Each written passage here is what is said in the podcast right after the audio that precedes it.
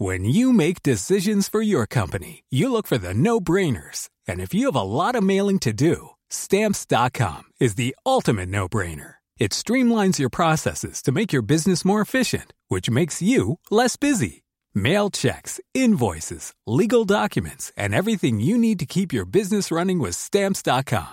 Seamlessly connect with every major marketplace and shopping cart. Schedule package pickups and see your cheapest and fastest shipping options from different carriers with rates up to 89% off USPS and UPS rates. And with the stamps.com mobile app, you can take care of mailing and shipping wherever you are. Make the same no-brainer decision as over 1 million other businesses with stamps.com. Sign up with code program for a 4-week trial plus free postage and a free digital scale. No long-term commitments or contracts. That's stamps.com.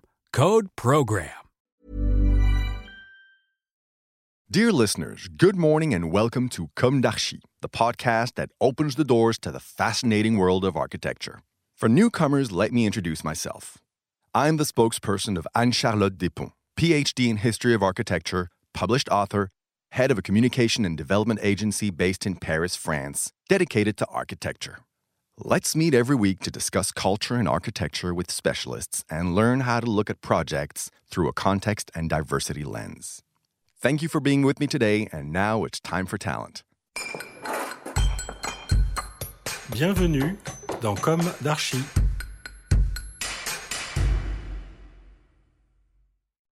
Dear listeners, hello, this is Esther on behalf of Anne Charlotte. Let's have a short d'Archi today to gently accompany this Christmas period on a symbolic but non religious subject. A way perhaps to remind us through the history of a major architectural work of what could have constituted France, our good old France. For my part, and like many of us, I hate violence. Seeing Paris abused and haggard weekend after weekend affects me deeply, and I am looking for the spark that could help regain confidence in the institution. A real Christmas gift. That would be nice. Let's remember why the French Academy was built. It is housed by the Palais de l'Institut and often nicknamed La Coupole, Le Quai de Conti, or the Old Lady of the Quai de Conti, so many expressions that mark the consubstantial link that unites the building and the establishment that occupies it, wrote Pierre Messmer. He was Chancellor of the Institut de France. Thus, the National Institute of Arts and Sciences was created in 1795 by the new Constitution of Year III. The aim was to prevent the government of France from being concentrated in the hands of a single power. After its first steps in the Louvre, the Institute had to give way to the masterpieces brought back from the Napoleonic campaigns, gathering the great works. Then the National Institute of Arts and Sciences, which would become the Academy, was established within the walls of the former Collège des Quatre Nations.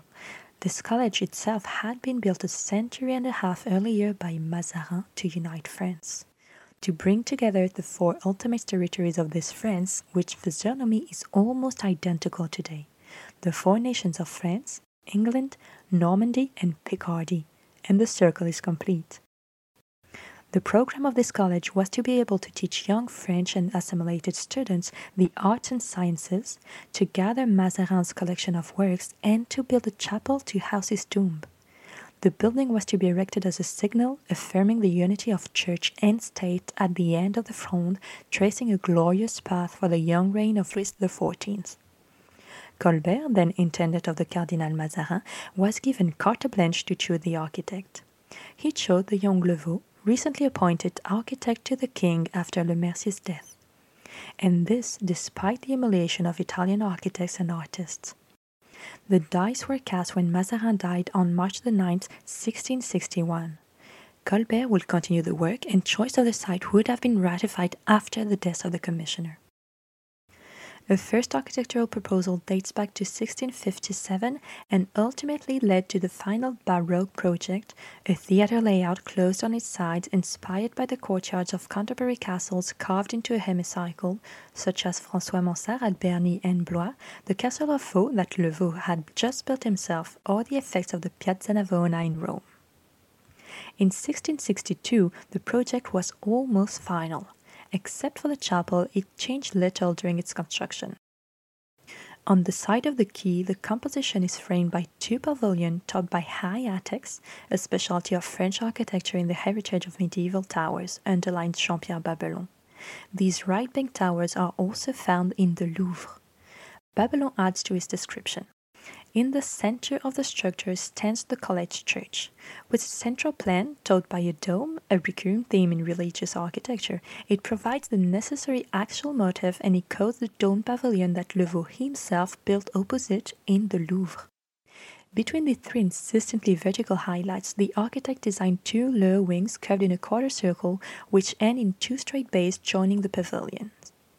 In depth, three successive courtyards are arranged. One remains confused by the virtuosity that had to be deployed to order and harmonize the constructions on such an uncomfortable piece of land. Only an illusionist's talent made it possible to make people forget the oblique line of the rampart, giving the appearance of an actual arrangement bordered by symmetrical buildings, concludes Babelon on the layout. This true urban project, a work led by the promoter builder Le Vau, one of the most active on the Ile Saint Louis, was completed by Napoleon with the Pont des Arts made of iron, elegantly heralding the industrial era. Therefore, a whole path dedicated to knowledge to provide a roof to the parliament of scholars. In addition to prizes and foundations, the Institute contributes to the work of scholars through its library, which collections have been enriched over the years by exceptional donors. Knowledge is what gives freedom, not screaming hordes on the barricades. Today's knowledge is concentrated in servers with tenfold search power, so much more accessible. How lucky are we? Rather than giving into violence and laziness, which today has the intention of pouring into an ocean of cyberspace and salts, like plastic in the oceans, let us rather use this strength and our symbols to move forwards in a sustainable way. Don't be surprised, I'm taking a few days of dessert vacation. Let's meet again very soon at the start of 2021 on January the 4th to be precise, with new interviews and subjects. Until then, let's keep our hearts warm and Merry Christmas. Take care of yourself and your loved ones. Goodbye.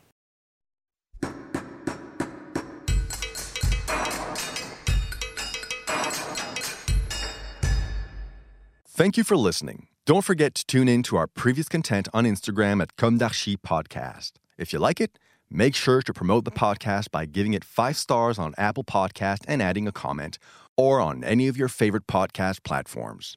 And don't forget to subscribe and listen to all of our episodes for free. See you soon, and until then, take care of yourself.